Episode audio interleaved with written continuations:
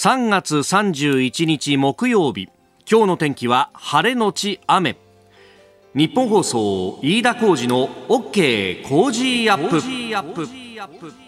朝6時を過ぎました。おはようございます。ニッポン放送アナウンサーの飯田浩司です。おはようございます。ニッポン放送アナウンサーの新行市佳です。ニッポン放送飯田浩司の OK Cozy up。この後8時まで生放送です、えー、晴れのち雨そして冷たい雨になるということでね。これお帰り遅くなる方はちょっと暖かくした方が良さそうだね。そうですね。今日はあのお昼過ぎから北部で雨が降り出して南部夜であちこちで雨ということなんですが最高気温が平年年よりも今日は高くて、ね、あの東京都心は22度ということなんですけれども。はい。いや本当あの木曜日はですね、えー、辛坊治郎ズームのお手伝いっていうのもあるんで帰るのは大体暗くなってからなんですけど、はい、いやそうすると昼間は暖かいだろうって、帰りはこれ寒くなんだろうって本当着るもの困っちゃうなね、ね、難しいですよね。うん、えー、ちょっとねあったかくしてお過ごしいただければと思いますがいよいよえー、年度末であります、うん、えというところなんですがまずですね電車に関する情報が入ってます。JR 横須賀線ですけれども横浜駅で安全確認の影響で上下線で現在運転を見合わせております。ご利用の方ご注意ください、えー、横浜駅安全確認の影響。まああのすぐに再開すればいいんですけれどもこれ再開がね遅くなると通勤の影響も当然通勤通学影響が出るというところですしまた湘南新宿ラインへのね直通とかもあるんで、えー、また情報入り次第お伝えしてまい、えー、ります。ご利用の方ご注意ください、えー、年度末であります。まあ、あの明日からねいろんなものが変わるよみたいなところも、はい、あの新聞の紙面なんかをざーっと見ていてもですね、えー、出ているなという感じでありまして、まあ、大きなところで言うと昨日ね、えー、改正法も、えー、成立しておりましたけれどもえ警察庁の中に、えー、サイバー部局ができるということでこれあの、まあ、航空警察を除くと都道府県警察以外で捜査の権限があるところというのはね、えー、初めてできると、まあ、あいうことでありますので、まあ、これもねいろいろと変わるところであります。まあ、これについてはね、後ほど今日のコメンテーター、飯田康之さんとまた深めていこうと思っております。まあ、それ以外にもですね、えー、年金の話、まあ、支給額の引き下げ、まあ、これはね、マクロ経済スライドによるもので、えー、あります。まあ、これもね、えー、何度も取り上げてきたところでありますけれども、まあ、他にも、使い捨てプラスチック製品の削減ということで、これ、えー、じゃあコンビニでアイスとか、ねえー、ヨーグルトとか買っても、スプーンもらえなくなるの？とかね、えーえー、どうやらそんなことはないらしいというようなことですけれども。いろいろと影響も出そうであります、えー、他にも首都高の,、まあ、あの ETC 普通車の上限料金が、えー、1320円から1950円にと、まあ、長い長い距離乗る方の負担というものが大きくなったりだとかあるいはえー、ガラケーが終了と、まあ、これは KDDI au のガラケーでありますが、はい、えー、サービス終了となるだとか、えー、東京証券取引所の市場再編で、まあ、一部二部という言い方をせずにプライムと一部は、えー、名前が変わるというような、えー、ことなどなどそして、まあ、値上げがあるぞというようなところも出てきて、えー、おります。でそんな中ですね、えー、この OK 工事アップも若干のリニューアルがございますあの具体的には7時のね、えー、7時台のニュース枠を繰り上げスタートしまして6時50分過ぎから始めると。えー、7時の時報もまたいでたっぷり15分にわたってお送りいたします。その名もニュース7時またぎ、えー、明日4月1日金曜日からスタートと。いうことになります。はい、で、6時50分過ぎからですね、今までエンタメ、えー、スポーツエンタメのコーナーやっておりましたが、これを7時50分過ぎに、えー、時間を移動してお送りいたします。まあ、プロ野球の情報、だとか、えー、エンゼルス大谷翔平選手をはじめとしたアメリカメジャーリーグの情報、速報をお伝えしてまいります。まあ、あのプロ野球の情報に関してはですね、はい、まあ、これはあの日々のなんというか結果によるよなというようなねなんでそこでデイリースポーツを手にしてるんだね君は。いやあの何？あった方がいいかなと思って今。見だ見出し。えっと4番が責任背負った今日こそテルって書いてますね。そうだよ。27年ぶり開幕5連敗。やめろ。虎史上ワーストタイ。やめろ。って書いてます。いろいろとこうね、えー、黒い歴史というものがこの球団にもあるんだよ27年前1995年。えー、私がですねちょうどおいやいやいや95年は13歳13歳か。13歳だからね95年はあの中学校に入った年というね、えー、95年ですよ。あの中、中村和弘監督が指揮を取っていたんですけれども、お成績不振でですね、えー、途中から藤田平代理監督になってですね、藤田平代理監督が今話題のビッグボスとですね、えー、いろんなバトルを繰り広げましてね、そうなんだよ。練習にお前遅刻してきただろうって言ってですね、はい、えー、センターに正座させられたりとか、えー、とかね、で、この95年のオフには、えー、新庄選手がですよ、当時、えーえー、俺やめろって言い出して、引退するって、センスがないから。と J リーグに行くんだと J リーグに？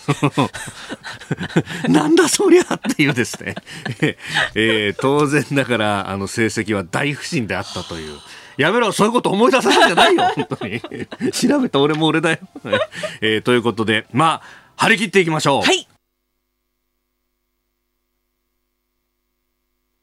あなたの声を届けますリスナーズオピニオン。この傾向時アップはリスナーのあなた、コメンテーター、私、田新行アナウンサー、番組スタッフみんなで作り上げるニュース番組です。えー、ぜひメールやツイッターをね、お寄せいただければと思います。ツイッターのタイムラインはよかった、出てきてるっていう。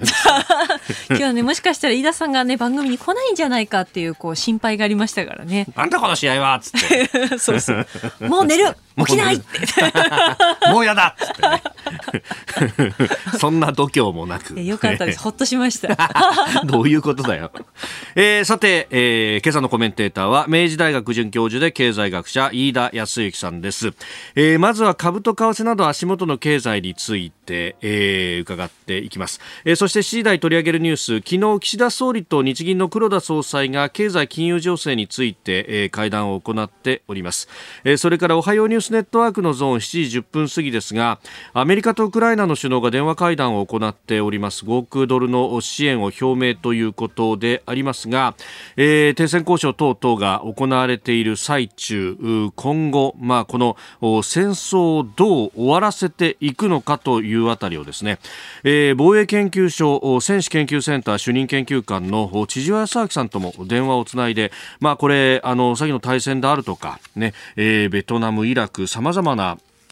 事例があると、まあ、その辺も含めてですね、聞いていきたいと思います。えー、そしてキーワードサイバー警察局スクープアップのゾーンでは電気ガス全社値上げというニュースが入ってきました、えー、経済政策についても聞いていきましょう。今週はご意見をいただいた方の中から毎日抽選で3人の方に番組オリジナルスマホスタンドクリーナーをプレゼントしています。ポッドキャストや YouTube でお聞きのあなたにもプレゼントが当たるチャンスです。番組ホームページのプレゼント応募フォームから住所やお名前電話番号を登録してご応募ください。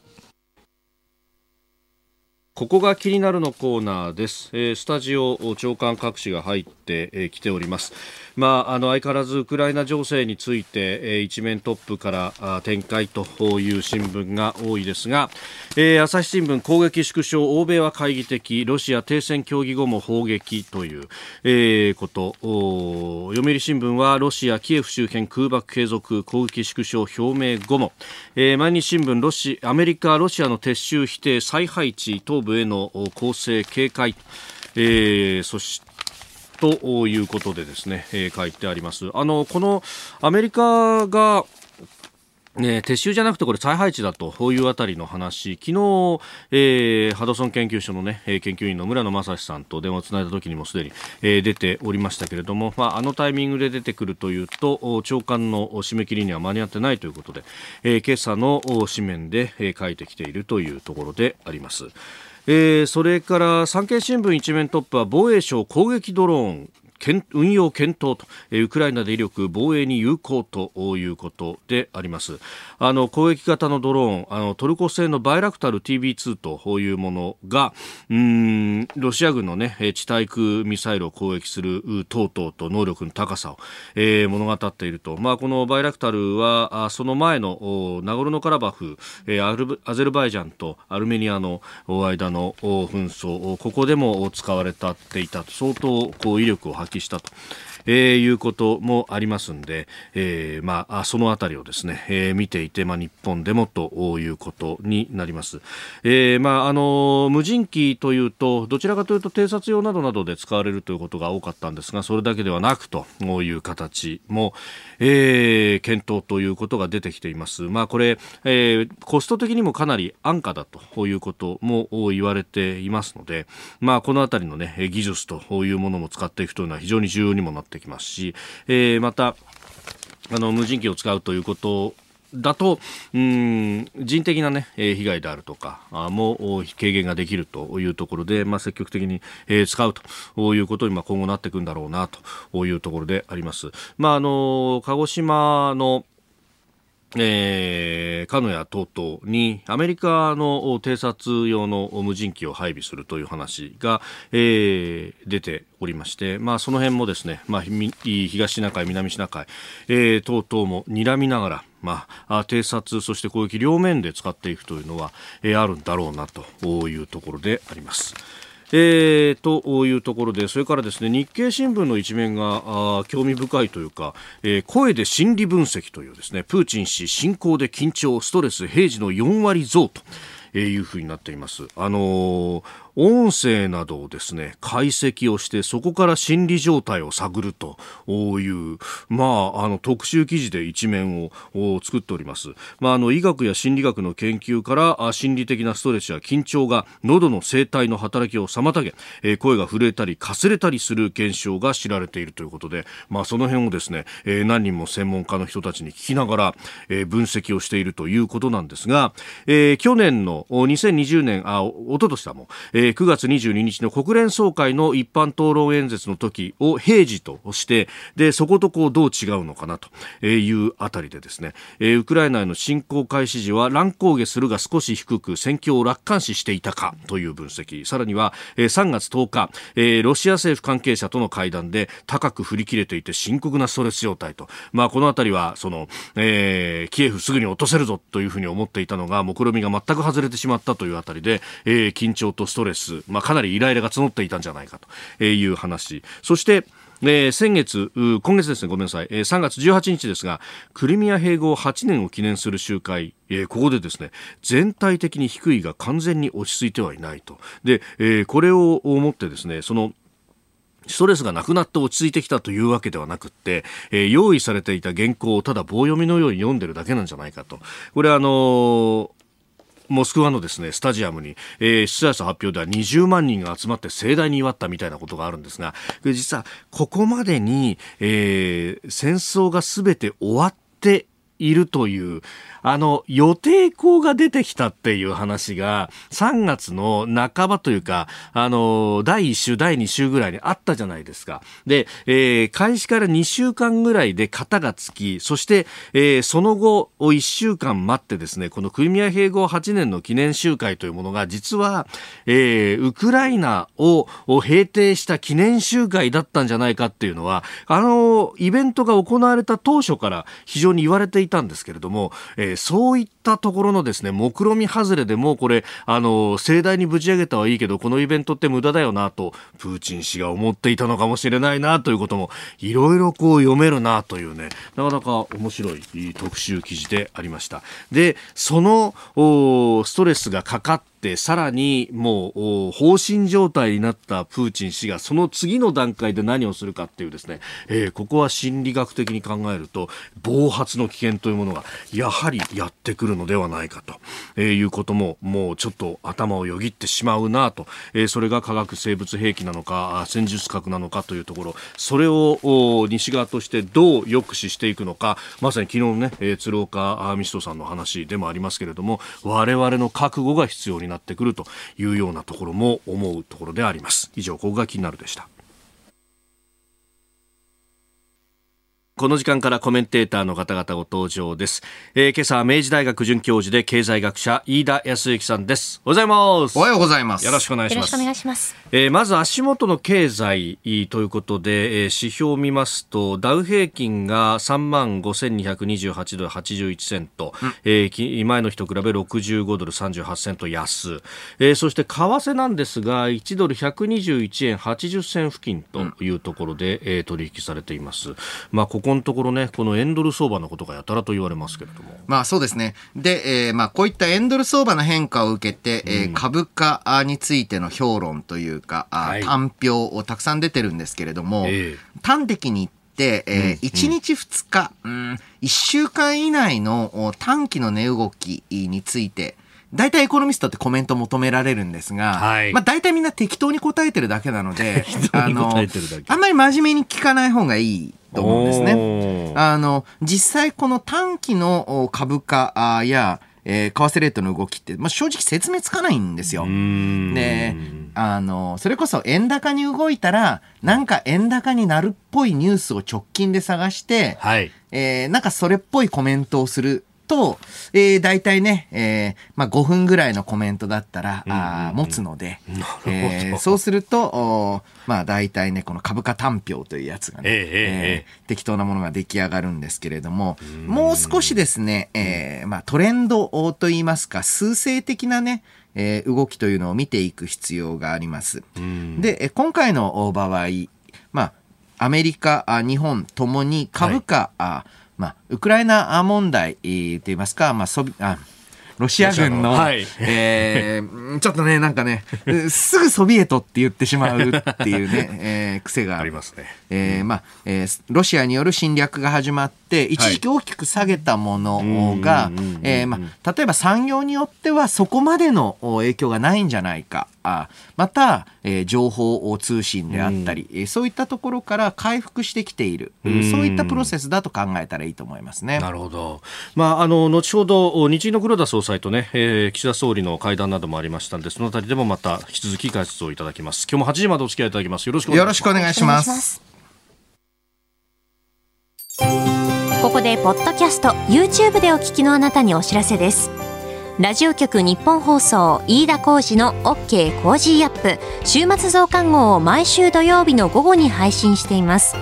1週間のニュースの振り返りこれからのニュースの予定今週の株式市場のまとめと来週の見通し今注目の銘柄を深掘り解説してお送りしています。後半には Cozy up コメンテーターがゲストと対談するコーナー。今月はジャーナリストの須田慎一郎さんと評論家の金美齢さん登場です台湾、中国など東アジア情勢を中心としたテーマでお届けします。週末もぜひチェックしてください。3月31日木曜日時刻は朝7時を過ぎました改めましておはようございます日本放送アナウンサーの飯田浩二ですおはようございます日本放送アナウンサーの新業一華ですあなたと一緒にニュースを考える飯田浩二の OK 工事アップ。7時台もコメンテーターの方々とニュースを掘り下げます。今朝は明治大学准教授で経済学者飯田康之さんです。改めましておはようございます。おはようございます。飯田さんには番組エンディングまでお付き合いいただきます。では7時台最初のニュースこちらです。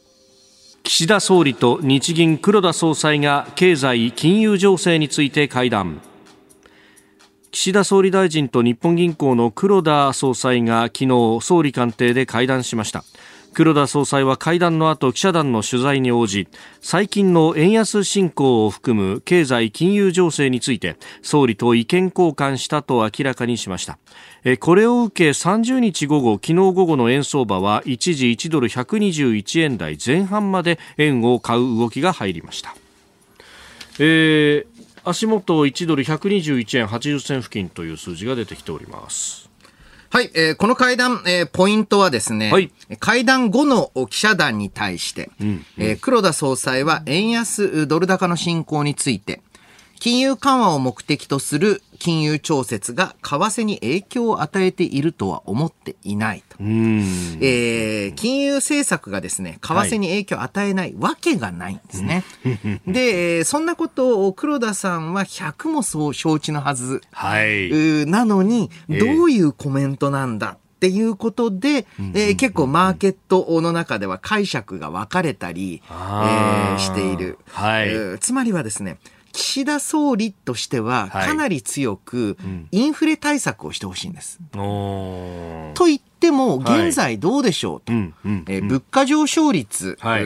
まあ、1%に届いていません。この状況でえー、インフレ対策と言われても、はい、日銀にできることといったら、仮にね、この1%のインフレ、えー、まあ、せいぜい、えー携帯電話の影響が変化して、はい、これ携帯電話の菅総理の肝入りで、はい、去年の4月にドーンと下がってますから、えー、これによる影響というのがなくなるのがあ今年の4月。はい、でもね、1.23%いいとこだと思うんです。あこれすらダメだってことになったら、はい、えー、もう一回デフレにしなきゃならないんですよ。この状況で日本景気が大していいわけでもないところで、うん、えー、まあ、金利上げて、景気を叩き落として、で、それでもインフレを避けてくれっていう注文だと、はい、黒田さんとしては、それはちょっと多分答えられないんですよね。だってどう考えても、まあ、金融政策の情動から外れますから、えー、ね、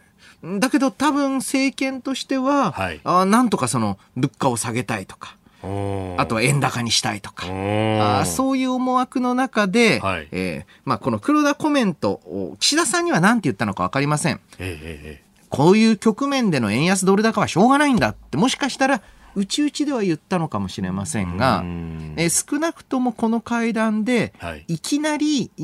ま、岸田さんの、岸田総理の路線と対立的なコメントは出さなかった。またあ、黒田総裁はロジックとしては、はい、あの、金融緩和が原因の円安ドル高じゃないんだから、まあ、今慌てて利上げとかは考えてませんよっていうマーケットメッセージなのか。ああ、なるほど。また、あまあ、えー、さっきも言った通り、まあ、この1日の動きなんてのはね、適当に言ってるだけなんですけれども、はいうんうん、121円まで円高戻したのはマーケットが、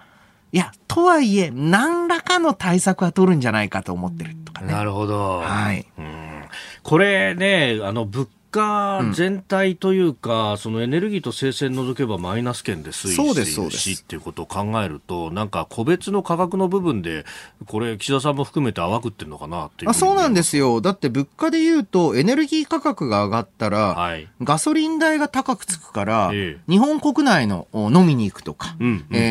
服を買うとか、そういった消費は、減るので、むしろ国内の経済にとってはデフレ圧力なんです。だったら、岸田総理は、しのろごのろ言ってないで、うん、ガソリン価格の引き下げ、はい、で、小麦も気になるって言ったんだったら、うん、小麦の値段って政府が決めてるんですから、あの、政府が、あまあえー、食料食感特会っていう、まあ、正式名称パッと出てこないですけど、はい、食感特会っていう特別会計使って、はい、えー、小麦貿易してるので、うんだからその小麦の価格を国が下げますって言ったら下がるんです。そうですよね、うん、メーカーへのあの売り渡し価格を下げればいいわけですよね。そうなんです。ね、そうしたら、まあ、もちろん特別会計赤字が出るんですけれども、うん、まあ、あの、ね、しょうがない。まあ、政策として必要だろうと話ですよね。で、ここで金融政策と言われましても、と。えー、そういった感はある。はい、ちょっとね、黒田、あえー、岸田総理と黒田総裁の対、うん、まあ、連携というのがうまくいってないという印象は強く受けますよね。なるほど。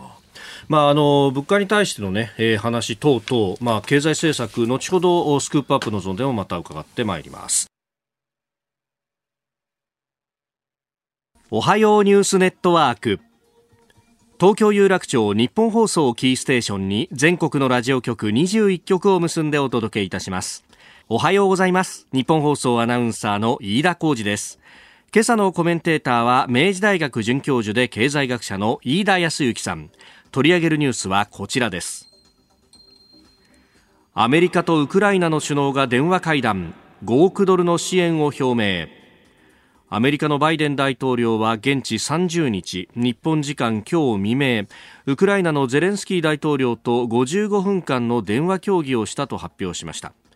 バイデン大統領はウクライナ政府ウクライナ政府に5億ドルおよそ600億円を直接支援する意向を伝え軍事支援の継続についても話し合ったとのことです、えー、一方でラブロフロシア外相は中国を訪問し王毅国務委員兼外相と会談をしていると。戦略的パートナー関係の強化を続けるということで合意したというふうにロシアの外務省が伝えていると、はい。えーえー、2つの陣営になんかね分かれてきているような感じもあります。ねそうそして中国がねどういう立ち回りをするのか一番難しい局面になってますよね。うん。これね西側の秩序に乗っかってこれだけ儲けてきた、うん、一方で、えー、この体制をどうするかっていうところでロシアとは近いですもんね。でそしてロシアとその他の西側諸国の対立が明確な中で、はい、ロシアと距離をどう取りながら連携していくか。っていう、うん、中国の国内でもだいぶ政治的な駆け引きというのがこれから続くんじゃないかなと思いますね。うんえー、他方、昨日あたりからすでにニュースになっておりますがあイスタンブールでは4回目の停戦協議が行われた。えー、多少の進展はあったと関係者は話しているということですが、まあ、この先、これをこうどう何か落としどころというものがあるのかどうなのかというところでしょうね。そう、こちらもですね、えー、まあ、停戦に向けて、えー、例えばキエフ周辺での軍事行動が控えられた、はい、という、まあ、報道についてゼレンスキー大統領は明確に否定して、えー、います。で、そういったところから、まだまだですね、えー、まあ、終戦、まあ、せめて停戦に向かうのか、はい、あまあ、まだまだ状況変化ないのか、あこれはやはり現地であったり、またはより多角的な、あまあ、軍事的な側面から見ていかないといけない状況ですよね。えー、そのあたりも含めてですね、まあ、この収束に向けたシナリオがどうなっていくのか、えー、今日はここでですね、中高新書、戦争はいかに終結したか、2度の大戦からベトナム、イラクまでの著者でもいらっしゃいます。えー、防衛研究所戦士研究センター主任研究官の千々和康明さんと電話をつないでお話を伺ってまいります。千々和さん、おはようございます。あ、おはようございます。よろしくお願いします。朝からありがとうございます。いえ。えー、まずですね、このウクライナの情勢、まあ今日でもうすでにね、1ヶ月以上が経っているというこのロシアの侵略ですが、ここまでの状況、どうご覧になりますか？はい、あの当初ですね、ロシアのプーチン大統領は、ウクライナのゼレンスキー政権の打倒など、まあ、ウクライナの完全属国化を目指していたと思うんですね。はい、えー、ところがその、まあ、ウクライナがですね、えー、そこで屈服か抵抗かということになると、その屈服ではなくて、まあ、抵抗を選んだと、はい、いうこと、それから、まあ、国際社会からの支援もあってですね、えー、ロシアはその当初の目標を、まあ、やや下げざるを得なくなってきているということで、まあ、最近のロシア政権幹部の発言からも、ですね少なくともゼレンスキー政権の存続というものがまあ前提になってきているということだと思います。うん。この、まあ、今、中立化という言葉が出てきているあたりは、ちょっと目標を下げているということの、これは少佐と見ていいですか？あの中立化に関してはまだちょっとわからないですね。というのも、その中立化というのは、まあ、安全の保障とセットということが、まあ、ウクライナの立場なんですけれども、まあ、ロシアからすれば、やはり中立化というところに比重がありますし、はい、ウクライナから見れば、まあ、安全の保障というところに比重があるということで、まあ、両者の溝というものは、まあ、なかなか簡単には埋まらないだろうというふうに考えられると思います。ある意味、ロシアに、ロシアが見る中立化っていうのは、非武装化とほとんど同義に近いと見ていいですか？えー、非武装化もありますし、まあ、あと、まあ、NATO の加盟ですね、はい、えー、こちらをその、まあ、あゼレンスキー政権としては、まあ、諦めるという立場を取っているんですけれども、お他方でその今あの、イスタンブールでも議論になりました、その関係国の保障ですね、えー、これが保障が強いということになりますと、だんだん同盟に近づいていくと、はい、いうことで、ロシアにとってはですね受け入れにくい案になってくるということだと思います。うん。これ、あの千々和さん、ご著書の中でも、あるいはさまざまメディアに論考などをお出しになっている中でも、この戦争の終結に関してっていうのは、こういろいろなシナリオであったりとは考えられると、その根本原因を解決するのか、妥協的になるのかという、まあ、グラデーションで考えた方がいいというふうにもありますが、今回はどうっていうのは、まあ、今断言できないと思いますけれども、どういったシナリオを考えられますか？えー、っとですね、あの今あのおっしゃったことをちょっとあの補足させていただきますとですね、あのまああの紛争原因の根本的解決か妥協的和平か、まあその優勢勢力側から見たときに2つのまあ形態がありましてですね。はいであの紛争原因の根本的解決というのは、まあ、犠牲を覚悟してでも相手をもう徹底的に叩きのめして将来の禍根を断つと、これはまあ第二次大戦の時に連合国がドイツに対して取った、まあ、ヒトラー大戦の打倒まで戦いましたので、そういうやり方ですね。で反対側がその妥協的和平、つまり、まあ決着を将来に先延ばしにすることになるかもしれないけれども、まあ、その時点での、まあ、犠牲を回避したいということで、これは、まあ、あの湾岸戦争の時にですね、はい、えー、まあ、アメリカを中心とする多国籍軍は、あのイラク軍をクウェートから撃退しましたけれども、さらに追いかけていって、バグダッドまで攻めて、えー、イラクの不正に対して打倒するまではしなかったということがありました。で、この2つ、なぜ変わってくるのかというと、まあ、将来の危険という要素と、現在の犠牲という要素がありまして、えー、まあ、ヒトラーのような体制を残しておくと、ですねこれは将来の危険が大きすぎるんで、まあ、犠牲を払ってでも徹底的に叩きのめそうということになりますし、はい、逆にイラクの場合は、まあ、フセインはそこまで危険ではないだろう、むしろバグダッドまで攻めていくことによって、多国籍軍側の人命の損失というのが大きいんだということになれば、妥協の方に傾くということになるわけですね。で、え今回ですね、はいえー、ロシアはその紛争原因の根本的解決、まあ、ウクライナの完全属国化というのを目指していたと考えられるんですけれども、これは、はい、やはりその当初、ロシア側の現在の犠牲というのは相当過小評価したんだと思うんですね。えですから、その今後その、ロシアがウクライナの抵抗という、まあ、現実、彼らから見ればある意味で誤算だったと思うんですけれども、はい、それに直面して、この自分たちの犠牲と将来の危険というもののバランスをですね、どういうふうに再評価するのか、あるいはしないのかによって変わってくると思います。でそれでまあシナリオとしてはだからまあ3つぐらい考えられるかなと思いまして、はい、1つ目はですねその紛争原因の、今申し上げた見方でいうと、紛争原因の根本的解決ということで、ウクライナの完全属国化ですね。はい。で、2つ目がその反対側の妥協的和平の局で、ロシアから見ればでロシア軍の全面撤退ということが考えられますけれども、3つ目としてですね、その1番目に近いんですが、えー、紛争原因の根本的解決に近いんですけれども、この条件がどこまで緩和されるかというのが3つ目のシナリオです。で、えー、まあ、イメージなんですが、はい。あのまあ、1940年にドイツとフランスが休戦協定を結びまして、第二次世界大戦中にですね、はい、でこの時フランスはドイツに屈服します、そしてパリを含む国土の5分の3はドイツに取られ、え残りの土地も新ドイツ政権ができると、はい。でまあ、これがまあ1番目のシナリオに近いイメージだと思うんですけれども、私が申し上げました3番目、条件の緩和というのは、ですね、はい、まあ、実は1940年にはもう一つの戦争終結がありまして、冬戦争といいましてですね、えーはい、ソ連とフィンランドが戦って、はい。あのスターリンは当初、フィンランドを併合しようとしたんですが、ええ、フィンランド側のまあ英雄的な抵抗で、なんとか辛くもフィンランドは独立を保ったけれども、国土の10%はスターリンに取られてしまうということがありました。ですから、もしかしたら独仏休戦協定から、はい、まあ、その冬戦争ぐらいまで、えー、なんとか持っていけるかいけないかというところが、まあ、焦点かなという気がいたします。あえー、おはようございます。明治大学の飯田でございます。あ、おはようございます。えー、関連した質問として、えー、今、あの、まあ、当初あのヒトラーの例と湾岸戦争を例に挙げましたけれども、え優勢な場側がどちらかというと民主主義国、え一方で劣勢な側がまあ権威主義また独裁政権ということですが今回の場合少し逆なところがあって、ロシア側が、ある意味そのプーチン氏の独裁色のある政権の場合、ロシアにとってこの交渉のキーになるところというのに、一般的なケースと変更変化というのがあり得るんでしょうか？あのですね、あの非常にあの重要なポイントをおっしゃられると思うんですけれども、そのまあ、第二次世界大戦の時もですね連合国はその無条件降伏ということを言ったんですけれども、厳密に無条件降伏を適用したのは、実はドイツだけでして、イタリアと日本に対してはこれ、緩和をしたんですね、これは先ほど申し上げました、現在の犠牲と将来の危険のバランスを再評価して、はい、えー、まあ、イタリアはもう叩き潰すよりかは、もう、あの救済した方がいいだろうとかですね、日本に対しても本土侵攻よりはポツダム宣言の方がいいだろうというふうに、まあ、救済をしたわけですね。はい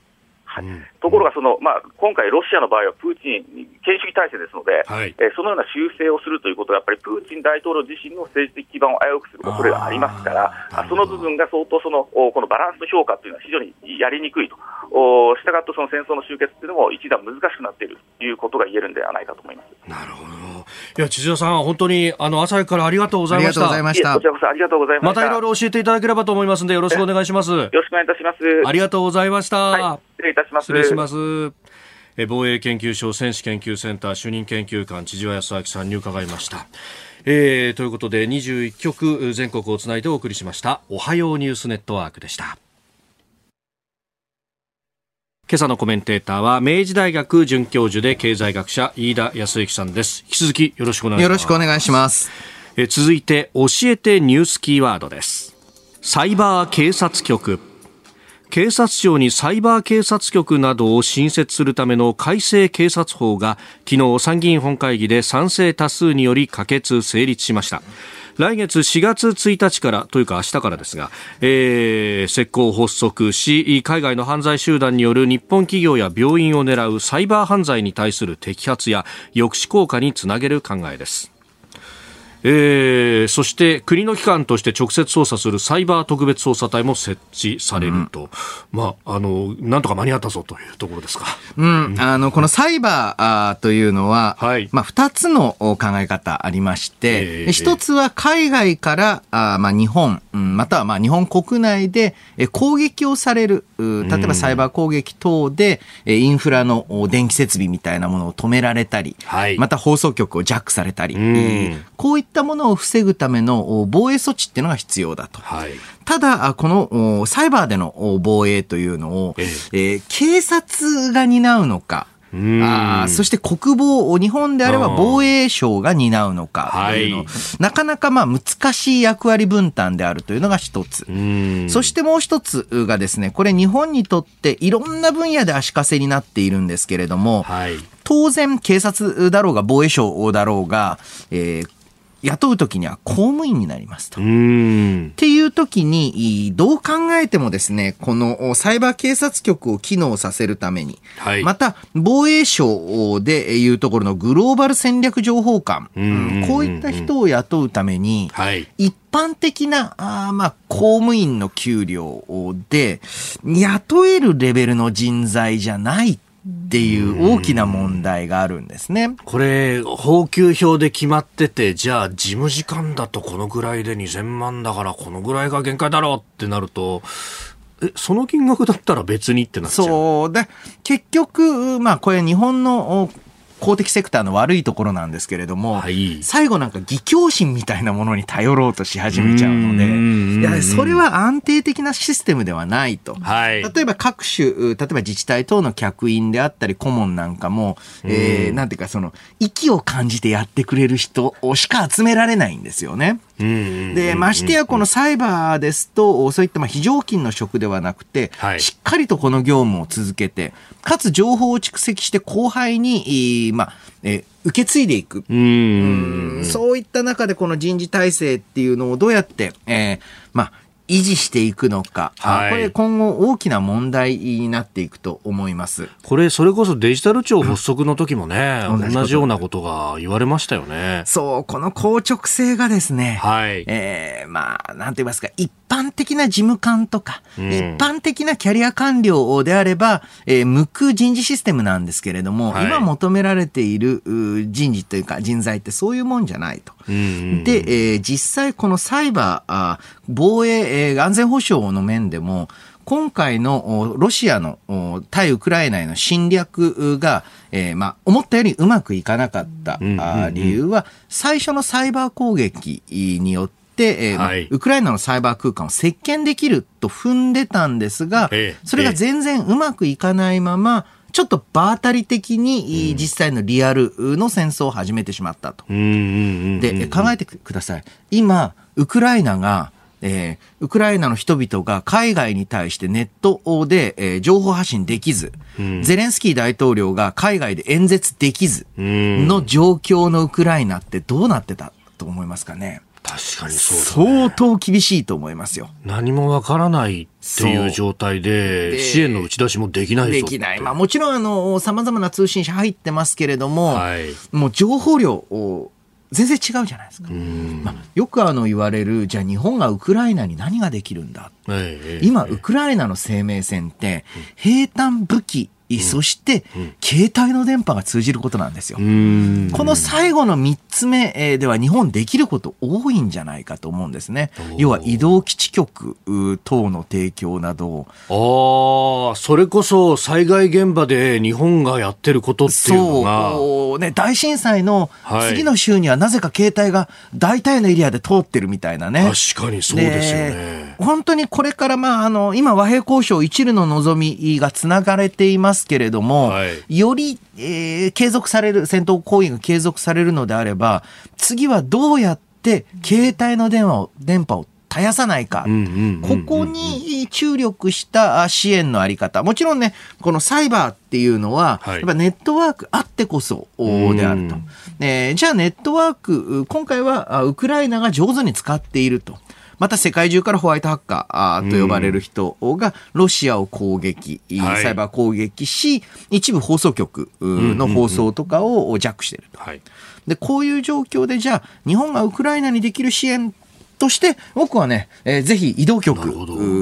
というのを、または、えー、その調達や運用っていうのを考えるのも手なんじゃないかなと思ったりしますね。えサイバー警察局、まあ、その話からもうね、サイバー戦についてというところまでお話しいただきました。お送りしております OK 工事アップ。お相手、私、日本放送アナウンサー、飯田浩二と、新業一華がお送りしています。今朝のコメンテーターは、明治大学准教授で経済学者、飯田康之さんです。引き続きよろしくお願いします。よろしくお願いします。続いて、ここだけニューススクープアップです。この時間、最後のニュースを、スクープアップ今年5月に電気ガス全社値上げへ。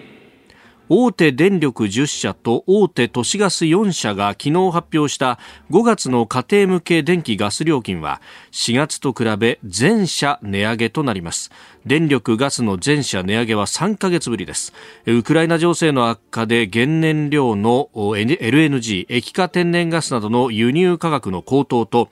電気料金に上乗せする再生可能エネルギー賦課金の上昇を反映した形となります。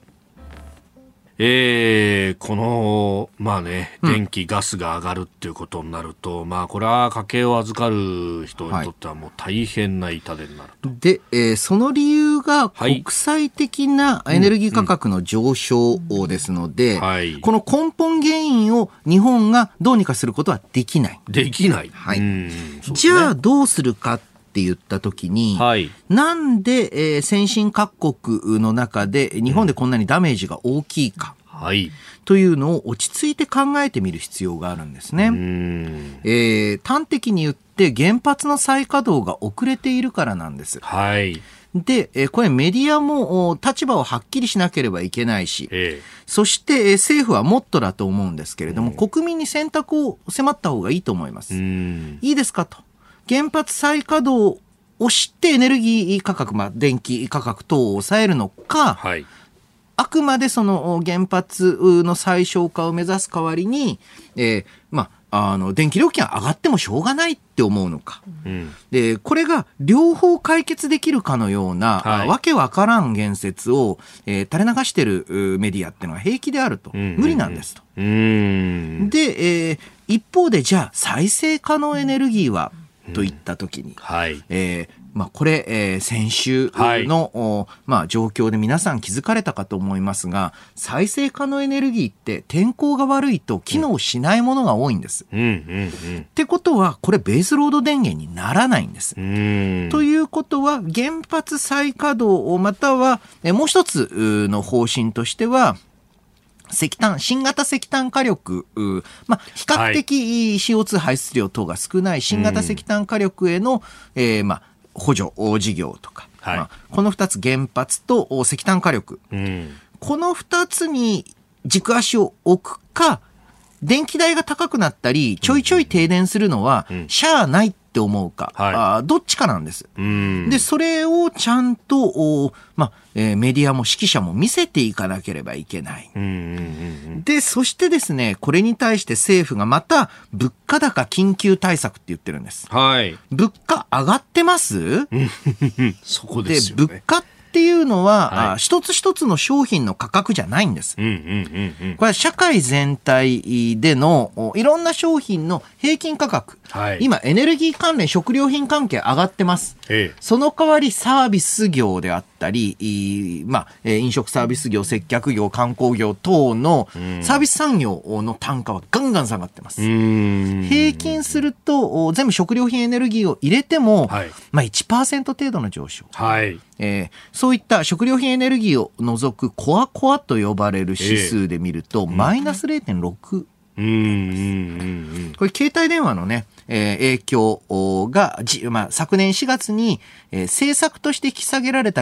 携帯電話の影響、これがなくなっ、それを勘案しても、はい、まだ、うん、ププラマイで言ったらマイナスか、せいぜいプラマイゼロぐらいのえー、状況です。あの、国内で生産されてる財サービスの物価は。はい。で、そういった中で物価高緊急対策って結局輸入品価格対策なんですよ。えー、えー、えー、で、えー、それをやるんだったら原油価格を引き下げる。あ原油価格といいますか、国内のエネルギー価格を下げるんだったら、まあ、あの、石油にかかってる税金下げるしかないんです。えー、または、電気料金っていうんだったら、うん、再生可能エネルギー普及のための賦課金っていうのを、一時停止するしかないんです。うんうん、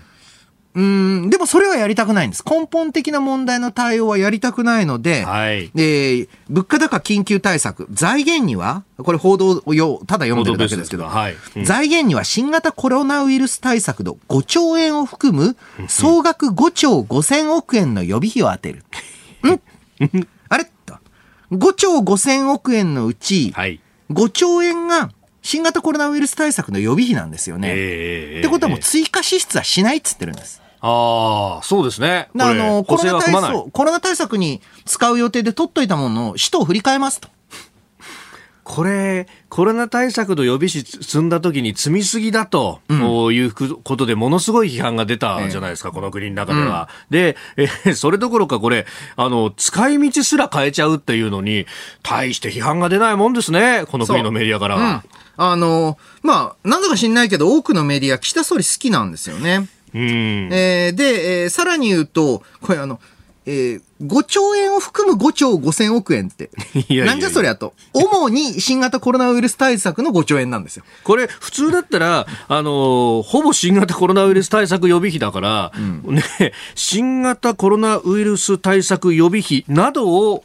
あの使うっていうような書き方が正しいんじゃないかと思いますけどね。そうなんです。新型コロナ関連の予備費にちょろっとなんか、あの、なんかね、醤油ぐらい振りかけたような感じの。そうですよね。9割方コロナ予備費なんそうなんです。で、なんでこういう報道になるかっていうと、はい、まあ、政政権サイドもメディアサイドも、はい、新型コロナウイルス対策の予備費を使って物価高対策をしますっていうことが、うん、わけがわからんっていうのは分かってんですよ。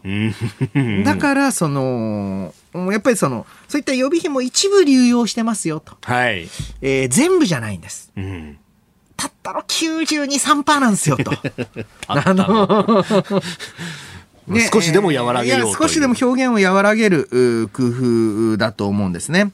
で、これに対して、まあ、公明党がもうはっきりと、はい、え予備費だけではもう対策の継続なんて困難ですよと言っていると。はい、えー、こういう時にですね、うん、ふと経済政、ふとって言ったら失礼だな、あの、あの、経済対策でガツンと正論言うの、うん、ところが結構公明党の特徴だったりするんですけれども、ど。無理でしょ、それと。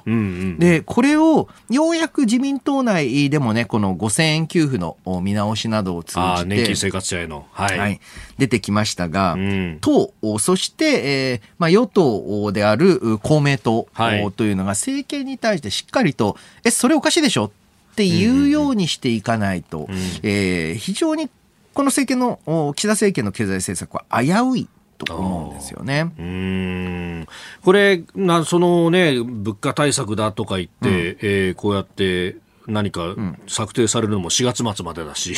結構遅いと。まあ、本来あるべき姿というと、まずは個別の価格の部分で政策対応していくってことになりますか？そうなんです。今回は、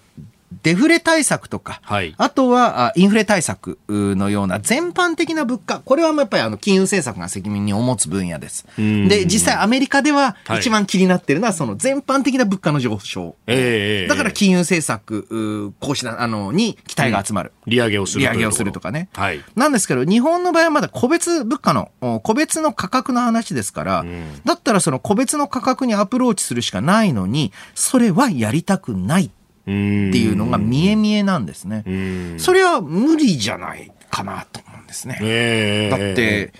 えー、エネルギー価格が上がってるのにエネルギー価格を下げたくないっつってるんですから。そうですね。で、全体の水準を下げることでエネルギーも下がったように見せたいっていうと、全体沈んじゃうぞって話になりますね。うん、そうなんです。もともと沈んでるのにと、うん。どうしてもこの直接的な対策はやりたくないみたいなので、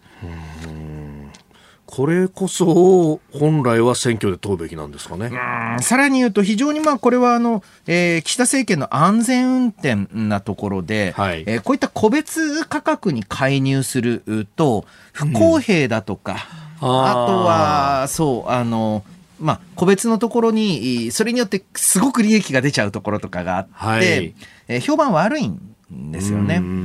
だからこそ、まあ、やりたくない批判を浴びる、特にこれって、その中で不正が行われたりすると、はい、隕石問題につながる、えー、ものなんです。はっきり言うと、政策いくら失敗しても、はい、直接的に政府は倒れませんが、ええ、そういった不正関連問題では一発アウトの可能性があると。うそういう意味で、えー、決してそういったリスクを負わないっていうところも、まあ、非常に現政権ぽい特色だなと思いますね。えー、電気・ガス料金の話から経済政策というところをお話しいただきました。このコーナー含めて、ポッドキャスト、YouTube、 radiko、タイムフリーでも配信していきます。番組ホームページご覧ください。あなたと一緒に作る朝のニュース番組、飯田浩二の OK コージーアップ。日本放送の放送エリア外でお聞きのあなたそして海外でお聞きのあなた。今朝もポッドキャスト YouTube でご愛聴いただきましてありがとうございました。飯田浩二の OK コージーアップ東京有楽町日本放送で月曜日から金曜日朝6時から8時まで生放送でお送りしています。